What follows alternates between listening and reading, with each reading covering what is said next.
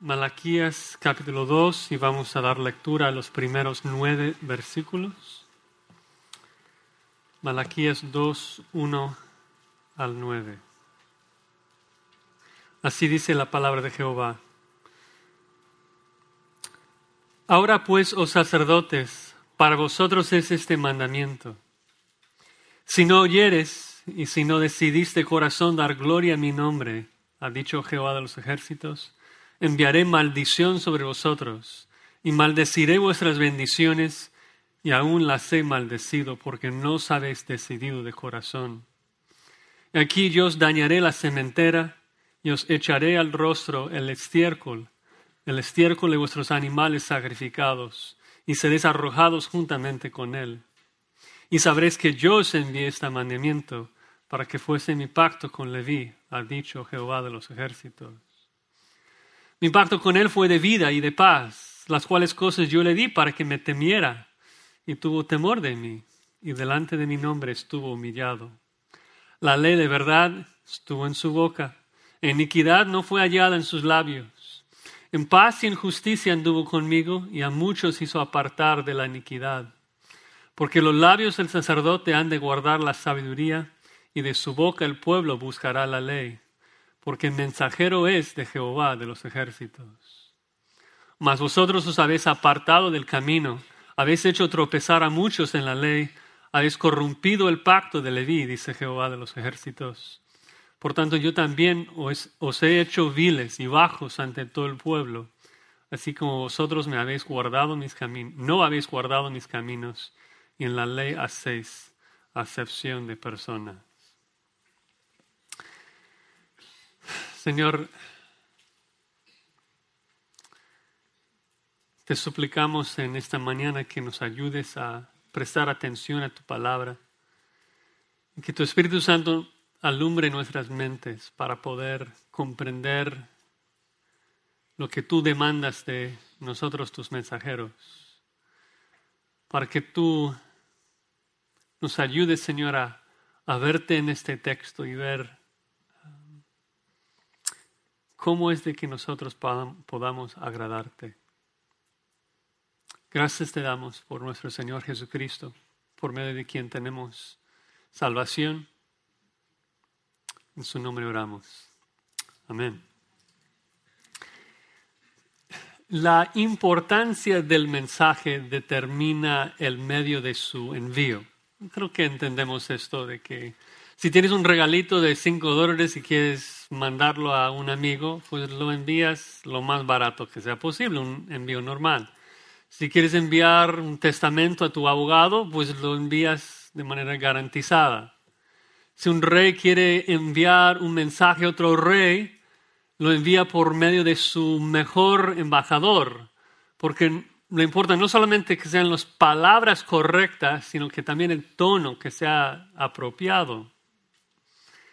Pero todo ese tipo de ejemplo es insignificante cuando lo comparamos al comunicado que el gran rey quiso dar a todos sus súbditos, al mundo entero.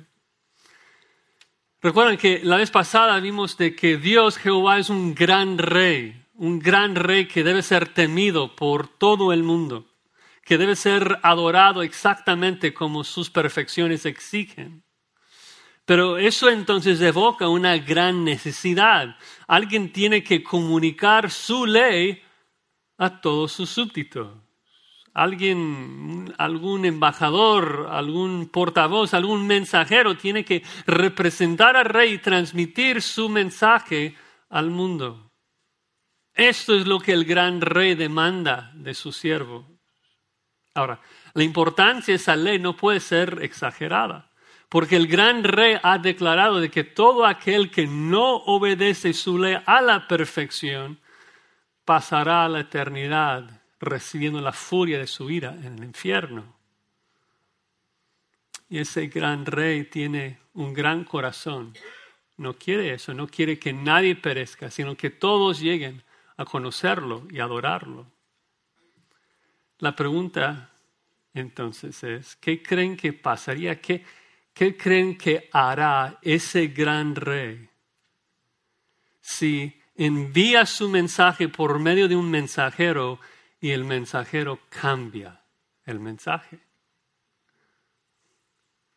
Bueno, ya, lo leímos. Va a echar excremento en su cara y echarle fuera de su presencia. Donde el excremento se quema. Y no porque Dios es un Dios malo, sino porque tanto arde el corazón de Dios para que el mundo llegue a adorarlo, de que si sus mensajeros rehusan comunicar bien su mensaje, se inflama su ira.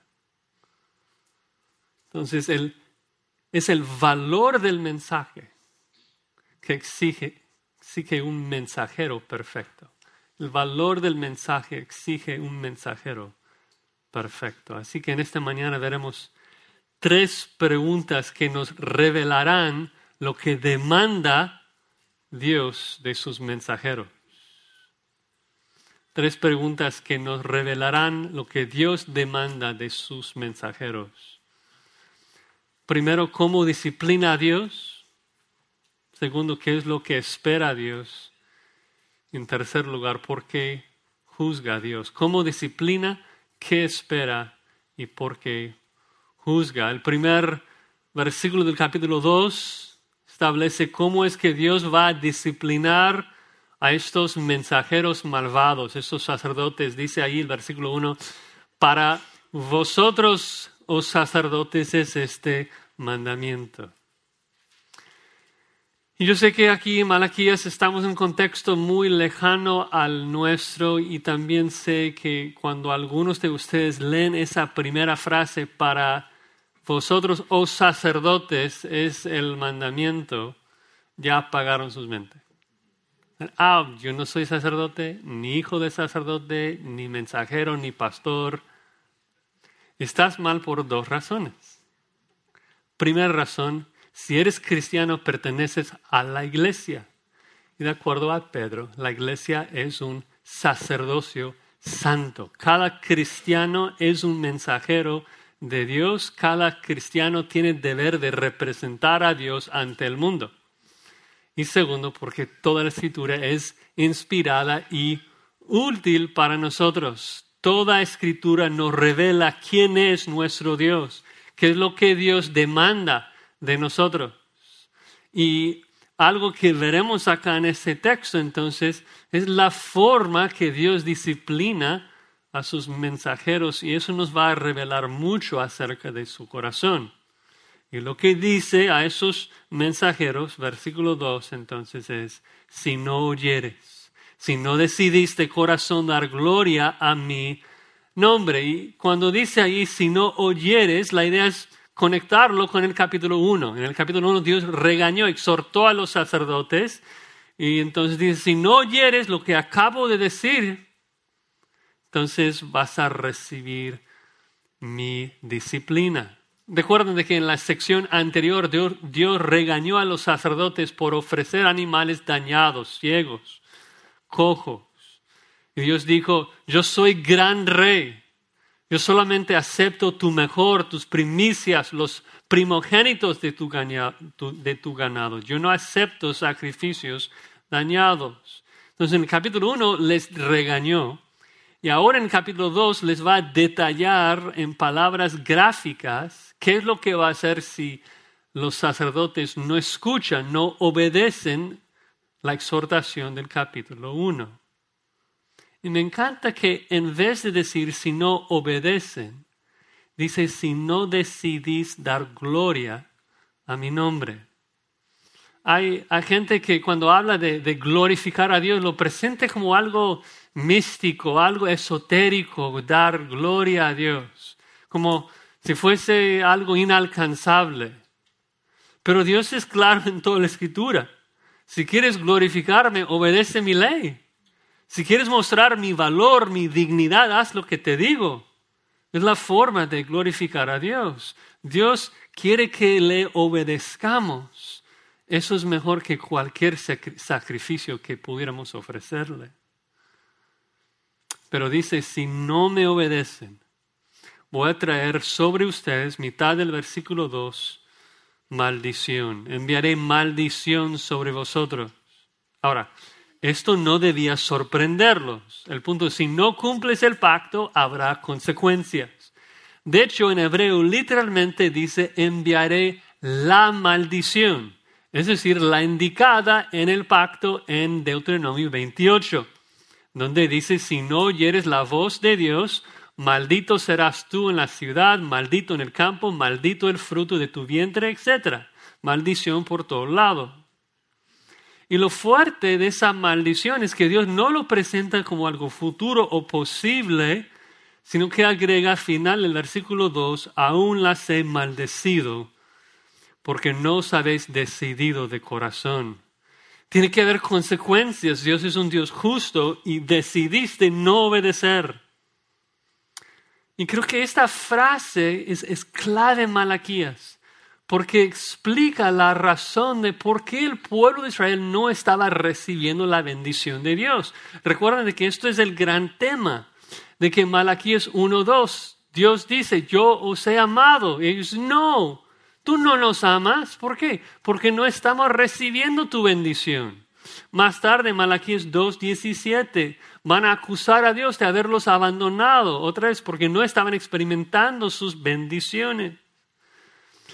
Pero Dios les explica acá, no están recibiendo mi bendición, están recibiendo mi maldición. ¿Por qué? porque han sido infieles al pacto, me han desobedecido, han pecado, decidieron no obedecer a Dios de corazón. Ahora, para aclarar, cuando escuchamos de corazón en español suena como algo que se trata de las emociones, de amar de, de corazón. En hebreo, Corazón tiene que ver con la voluntad. El diccionario griego dice que, corazón en hebreo se refiere al centro de mando, eh, el lugar donde las decisiones se toman. Y el punto es de que los sacerdotes habían determinado no obedecer a Dios. Era una decisión voluntaria que estaban haciendo. Entonces tenía que haber consecuencias. No es de que Dios solamente iba a disciplinarlos si no escuchaban el regaño. O sea, ya estaban en pecado, ya habían pecado. Dios no es como la mamá que ves en el súper, ¿no? Y el niño de, ella está en el pasillo, en el piso, haciendo un berrinche terrible. Y la mamá le dice, hijo, voy a contar hasta los diez. Y si no te levantes antes de llegar a los diez, no te voy a dar tus chocolates.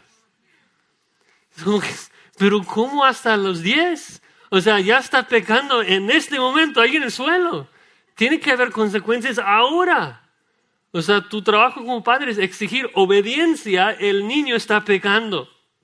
No es de que puedes darle más paciencia. Entonces Dios dice, no, o sea, están en pecado. Entonces todas las bendiciones que podría darles las ha maldecido. Y eso también es interesante porque vean de que no dice sois malditos. No dice los he maldecido a ustedes, sino que dice que he maldecido a tus bendiciones. Porque Israel es su hijo. Israel es su pueblo escogido. No los maldice, sino que les da maldición en disciplina por su pecado. No les mata, no los destruye, no busca su destrucción. Su disciplina busca su restauración. Su propósito es restaurarlo. Lo, veremos claramente más tarde. Pero aunque Dios tiene el propósito de restaurar, no significa que su disciplina será leve será muy fuerte. Vean el versículo 3. Y aquí yo os dañaré la cementera y os echaré al rostro el estiércol, el estiércol de vuestros animales sacrificados y seréis arrojados juntamente con él. Es, es fuerte. Es enfático en, en hebreo esa primera palabra, he aquí, literalmente significa vean. Eh, llama al lector a ver algo inminente, algo que ya viene en camino y lo primero que Dios está haciendo es dañar la cementera. Y esto es debido a, las consecuencias de la infidelidad al pacto. Deuteronomio 28 dice, maldito será el fruto de tu vientre. Es disciplinarlos donde más duele. No van a poder tener hijos.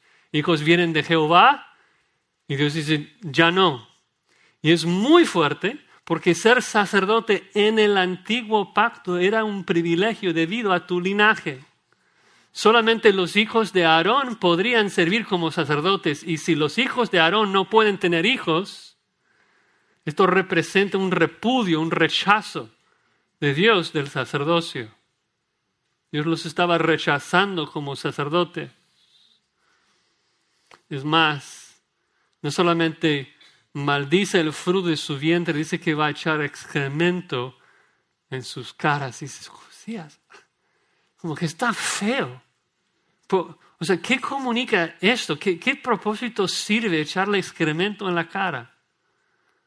Bueno, hay varias, varias cosas en el texto que a lo mejor nos pueden ayudar. Primero hay un juego de palabras, de que echar estiércol y cementera suenen similares, mostrando que hay una conexión, de que Dios está rechazando por completo a estos sacerdotes. Los ve como descalificados de su oficio, por eso no les va a permitir tener hijos y les va a sacar del templo, los va a remover de su cara, de su cargo en este momento. Les va a echar del ministerio. Y por eso el énfasis de la frase realmente se ubica al final del versículo, donde dice que ellos serán arrojados o eliminados juntos con el excremento. El punto es que Dios los va a echar del templo y ni ellos ni su simiente podrá servirle. Pero la forma que lo dice ¿no? es, es tan gráfico, porque lo que ilustra es de que un sacerdote cuando preparaba el animal para un sacrificio, pues primero, o sea, después de preparar el animal, sacaba fuera del campamento lo inmundo, lo impuro, es decir, el excremento, y lo quemaba fuera del campamento. Entonces Dios está comunicando a estos sacerdotes de que ellos eran tan inmundos como el excremento de sus sacrificios y que debían ser echados fuera del campamento para ya no poder ensuciar su adoración habla de lo repugnante que es lo que esos sacerdotes hacían al no tomar los sacrificios en serio. Veremos un poco más tarde en Nehemías 13 lo que estaban haciendo en particular. Los sacerdotes estaban casando con mujeres de otras religiones, de que los hijos de ellos ni siquiera hablaban hebreo um, y se habían alejado mucho de los caminos de Dios. Dios dice, no, no me puedes adorar así. Imposible, yo soy gran rey. Ahora, la pregunta que surge es, ¿Dios los va a rechazar por siempre? ¿Dios va a rechazar a Leví por siempre? ¿Va a ser un rechazo completo? Vean el versículo 4.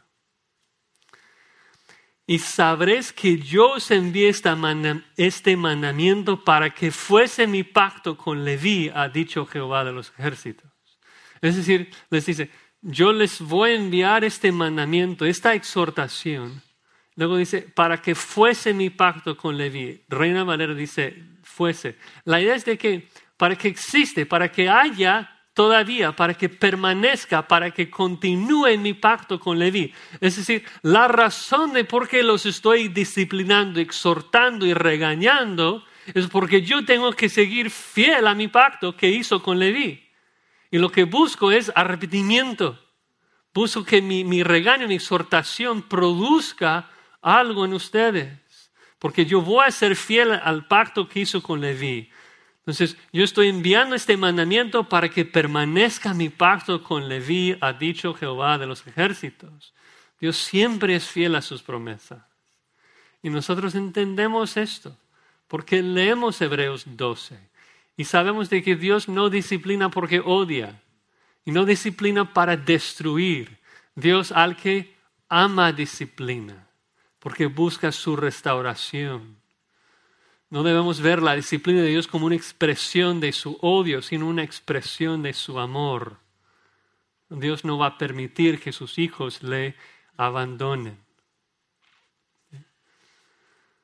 Dios quiso purificar. Y otra vez quiero regresar al propósito, la razón de por qué Dios está disciplinando tan fuertemente a los sacerdotes. Y es porque el pueblo de Dios necesitaba la ley, necesitaba ser instruido en la ley. Y los sacerdotes no lo estaban haciendo. Ahora, hablando de la disciplina, creo que cualquier buen padre, si va a disciplinar a su hijo, pues al hacerlo también le explica qué es lo que debía haber hecho. También le explica qué es lo que esperaba, qué es lo que debía hacer. Entonces eso es lo que Dios hace en el versículo 5, con nuestro segundo punto, de que después de disciplinar, explicar cómo lo va a hacer, ahora Dios explica qué es lo que esperaba de Leví. Y lo hace regresando en tiempo y hablando de la obediencia inicial de Leví y sus descendientes. Dice ahí en el versículo 5, mi pacto con él, o sea, con Leví, fue de vida y de paz. Ahora, paréntesis, Dios sabe acá de que no todos los hijos de Leví son sacerdotes, solamente los descendientes de Aarón pero ya que todos los levitas trabajaban en el templo, todos están implicados en este pecado, Dios dice, mira, la idea es, espero que podrían portarse como, como Leví originalmente hizo, cuando hice mi pacto con él. A lo mejor estás pensando, uy, ni siquiera supe que Dios, había hecho un pacto con Leví. ¿Dónde se encuentra esto? ¿De qué se trata? Bueno, ustedes recuerdan la historia en Éxodo 32 de que Moisés está en el monte recibiendo la ley, los diez mandamientos de parte de Jehová. Y cuando baja del monte, ¿qué, qué hacían los judíos? O sea, el pueblo de Israel se encontraba adorando al becerro de oro. Y Moisés rompe las tablas, y dice que se inflama la ira de Dios y, Jehová está listo para exterminar al pueblo de Israel y empezar un nuevo pueblo con Moisés. Pero Moisés, al verlo, dice, ¿quién está por Jehová? Júntese conmigo. Y en Éxodo 32, 26, se juntaron con él todos los hijos de Leví y comenzaron a matar y mataron a sus padres, y mataron a sus madres, y mataron a sus hermanos y sus hermanas, sus tíos y sus primos. Mataron más de tres mil personas.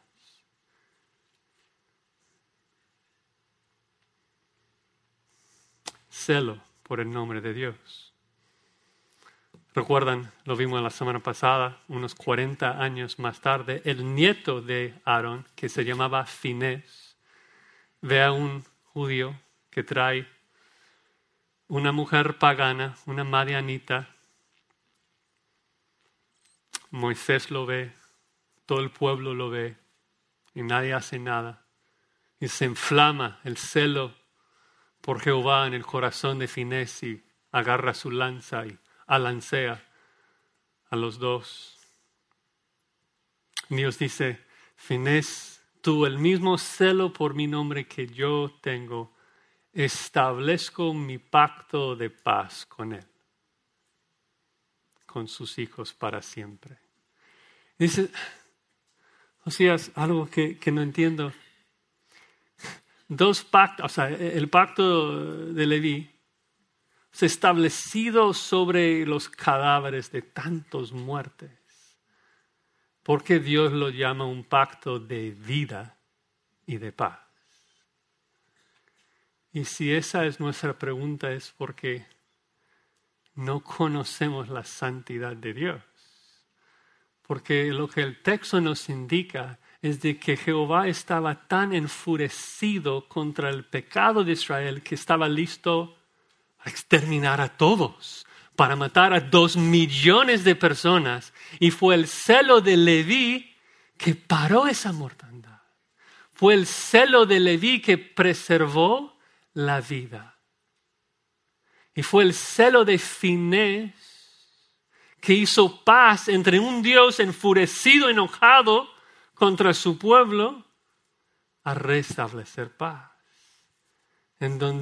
Entonces Dios dice a Leví, a Finés, a los hijos de Aarón, por cuanto ustedes hicieron eso, y preservaron la vida y la paz, yo voy a establecer un pacto de vida y paz con ustedes. Paz en hebreo, shalom, significa también prosperidad, bendición. Entonces Dios promete bendecir y prosperar a los hijos de Leví. El versículo continúa, las cuales cosas yo le di para que me temiera. Y tuvo temor de mí y delante de mi nombre estuvo humillado. Es decir, por un momento en tiempo, en una ocasión, Leví hizo bien.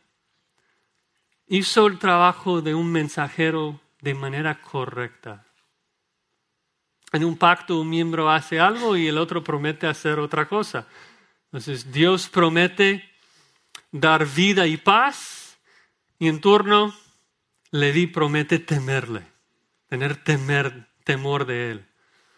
Vimos un poco de eso la semana pasada. Es un tema tan grande en la escritura, el temor de Jehová.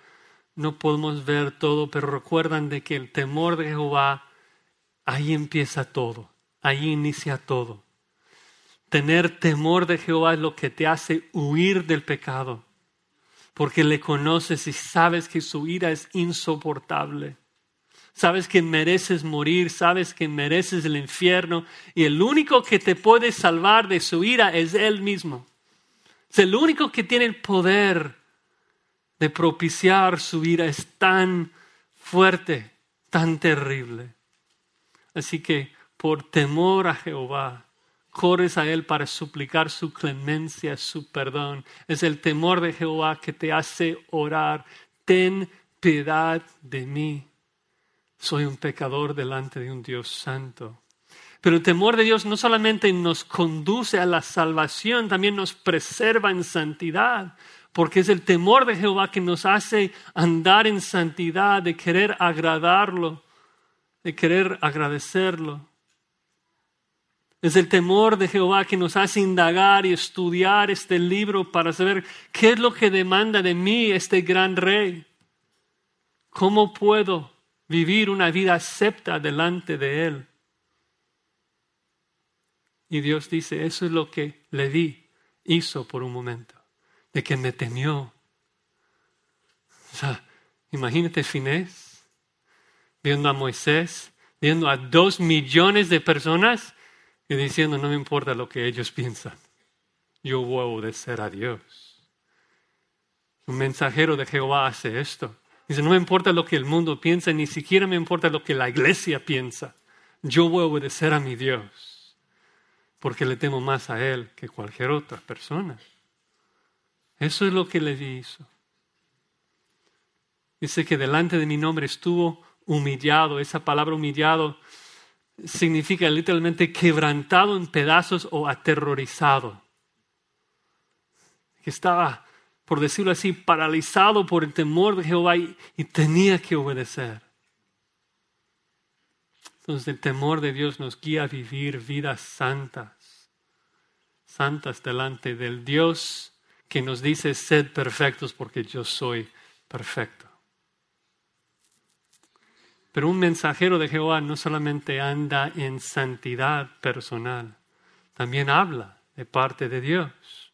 Entonces continúa hablando, encomendando a, Leví y dice en versículo 6, la ley de verdad, es decir, la ley que es veraz, mi ley, estuvo en su boca, enseñó mi ley.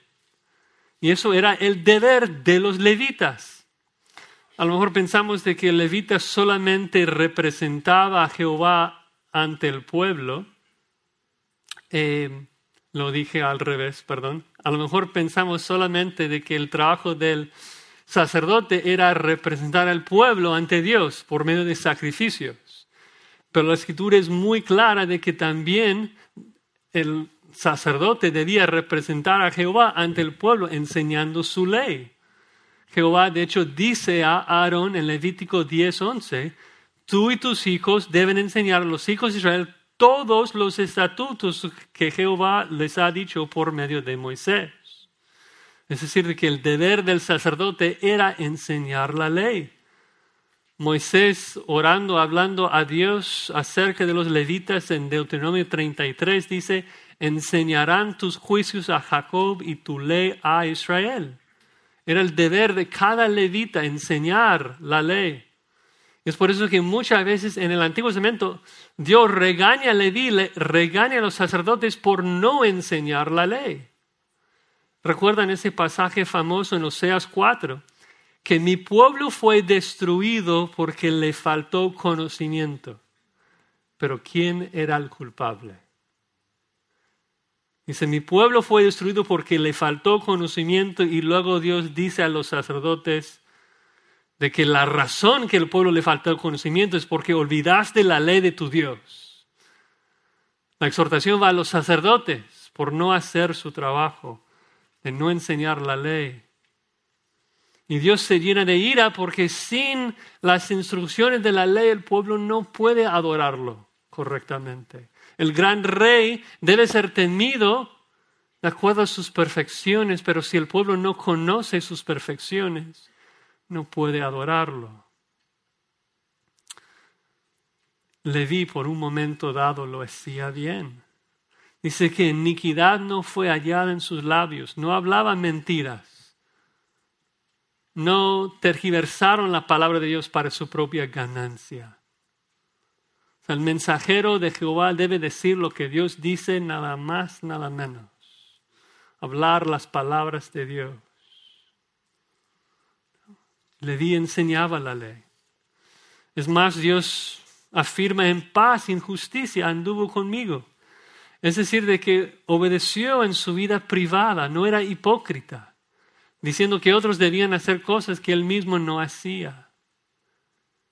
Y Estoy tratando de, detener y, no hacer muchas aplicaciones a, pastores, pero o sea, las aplicaciones son tan obvias, lo que Dios demanda de nosotros.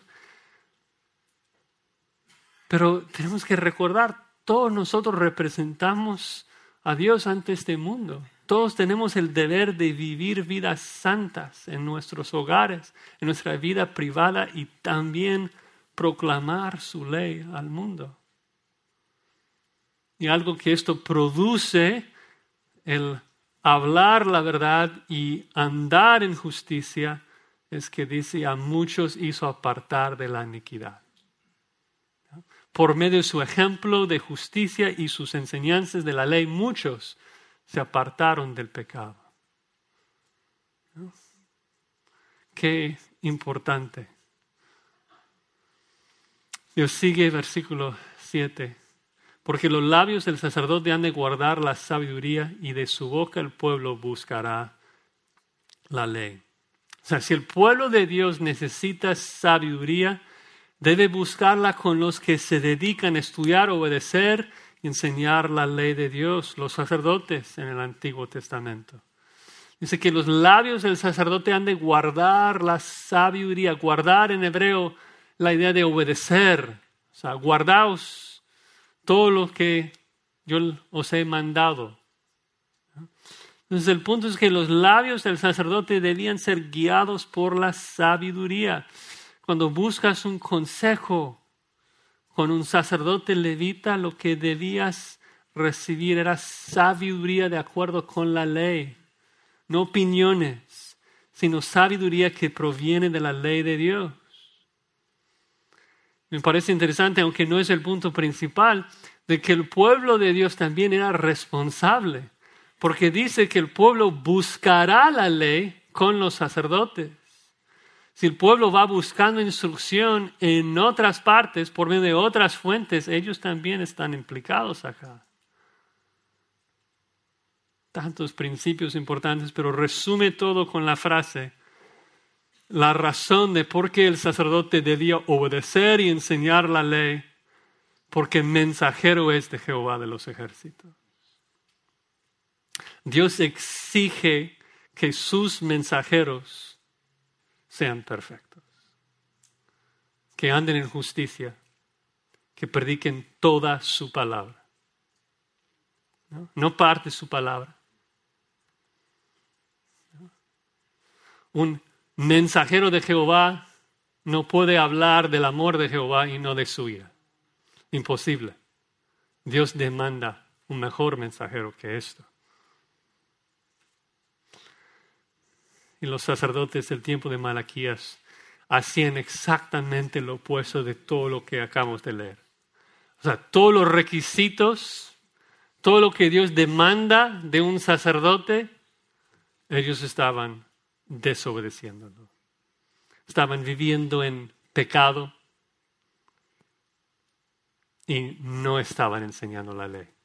Como veremos en Nehemías 13, muchos de ellos ni siquiera hablaban hebreo, no podrían ni siquiera leer la Biblia. Y Dios está enfurecido con ellos porque ama a su pueblo y su pueblo necesitaba sus instrucciones, necesitaba la escritura, es, es lámpara a nuestros pies, es lo que nos aparta del pecado, es lo que nos ayuda a ver cómo agradar a nuestro Dios. Así que en base a esto, una vez más, Dios explica por qué les está disciplinando. Versículo 8. Vosotros os habéis apartado del camino. Inicia con su pecado personal. O sea, se apartaron del camino. Es un dicho común la escritura. Es una imagen que creo que ayuda porque porque nos muestra de que el pecado no se comete aislado de otros pecados. No, es de que estás caminando en el camino correcto y de repente te transportas a otro lugar y te encuentras como que muy lejos de Dios. Sino que estás lejos de Dios es porque has cometido miles y millones de pecados. Y eso era la condición de estar lejos de Dios. Para que tengan una idea rápidamente, en Nehemías 13, al final de Nehemías, que escribe al mismo tiempo que Malaquías, describe de que los hijos, o sea, los judíos habían tomado mujeres de Asdod, amonitas, moabitas. Dice que la mitad de sus hijos hablaban la lengua de Asdod y no sabían hablar judaico. Y dice Nehemías 13, 25, reñí con ellos y los maldije y herí a algunos de ellos y les arranqué los cabellos y les hice jurar diciendo, no daréis vuestras hijas a sus hijos. Y luego el colmo, versículo 28.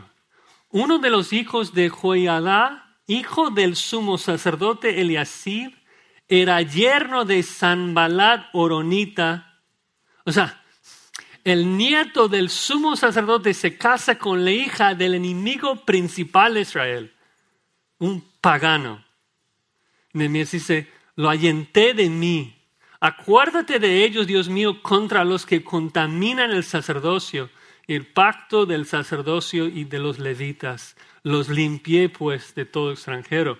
Creo que en cumplimiento lo que estamos viendo acá en Malaquías 2. Israel se encontraba lejos de Dios y su pecado no solamente traía maldición sobre ellos. Dice, habéis hecho tropezar a muchos en la ley, regresando a Malaquías. Su mal ejemplo había guiado a muchos a pecar. Si los sacerdotes no estaban enseñando la ley, ¿cómo es que el pueblo iba a saber qué animales debían traer al templo? ¿Cómo es que iban a saber cómo obedecer la ley si, si no estaban recibiendo instrucción? No tenían Biblias en su casa. El deber de los levitas enseñarlo. Es fuerte, un pecado fuerte hacer tropezar a alguien. Recuerdan las palabras de Jesucristo. Cualquiera que, que haga tropezar a uno de esos pequeñitos que creen en mí, mejor le fuera que se le colgase al cuello una piedra de molino de asno y se le hundiese en el profundo del mar. El mensajero de Dios tiene que enseñar, todo lo que Dios dice. Es su deber. Y por andar en pecado y no enseñar la ley, dice, habéis corrompido el pacto de Leví, final del versículo 8. Corrompiste el pacto de Leví. Corromper es una palabra que ocurrió con frecuencia en Malaquías 1. Ellos ofrecían lo dañado, es la misma palabra, dañado. Ofrecieron animales dañados y al hacer esto dañaron, invalidaron el pacto. Dios tendría todo el derecho de dejar el pacto porque Israel fue infiel. Pero Jehová es fiel siempre. Por eso en su misericordia solamente los disciplina, dice ahí en el versículo 9. Por tanto, yo también os he hecho viles y bajos ante todo el pueblo. Indica una acción pasada, algo que Dios ya ha hecho. Y la idea es esta. Dios está hablando al sacerdote diciendo, oye, ¿te has preguntado por qué todo el pueblo te menosprecia? ¿Te has preguntado por qué todo te, te mira mal? Esa palabra, viles, ocurre tres veces en el capítulo 1 de Malaquías. Dios dijo que los sacerdotes despreciaron la mesa de Jehová, despreciaron los sacrificios y menospreciaron el nombre de Jehová, la misma palabra. Ellos menospreciaron su nombre, así que ahora Él, juzgando a ellos, hace que ellos sean menospreciados ante el pueblo. Bajos, humillados. Entonces eso, el pueblo ahora veía a los sacerdotes como los mendigos, como no importantes, no, no valoraban el trabajo de los sacerdotes. De hecho, cuando llegamos al capítulo 3, Dios mediante, veremos que el pueblo ya ni siquiera estaba diezmando. ¿Por qué? Porque no valoraba el trabajo que hacían los sacerdotes en el templo. Los levitas pecaron, así que Dios les hace viles a los ojos del pueblo por ende, el pueblo no estima el sacerdocio y no paga sus diezmos. Última línea. Así que vosotros no habéis guardado mis caminos. En la ley hacéis acepción de personas. Eh, esa última línea es interesante porque es la primera vez que se menciona de manera explícita la, parcialidad. Ah, literalmente, cuando dice hacéis acepción de personas, significa fijarse en la cara de alguien. Es decir, que cuando trato a la gente, la forma que le trato depende un poco de, cómo se ven, de quiénes son, si son ricos, si son amigos. Y no debe ser así. Por eso que, que la dama de la justicia siempre se presenta con los ojos vendados, porque justicia es tratar a todos por igual, sin favoritismos. Y si nosotros vamos a representar a Dios y ser sus mensajeros, tenemos que ser justos porque Él es un juez justo. ¿Recuerdas que Moisés, el amigo de Dios que amaba cara a cara, hablaba cara a cara con Dios, cuando Él golpea la peña, peña Él recibe la misma sentencia que todos los israelitas recibieron, que tuvieron que morir y no entrar en la tierra prometida, porque Dios no muestra favoritismo. Sus representantes tampoco lo pueden debemos condenar a todo el mundo por su pecado. Dios exige perfección de sus mensajeros porque su mensaje es tan importante. Es de tanto valor el mensaje de Dios que demanda perfección de sus mensajeros.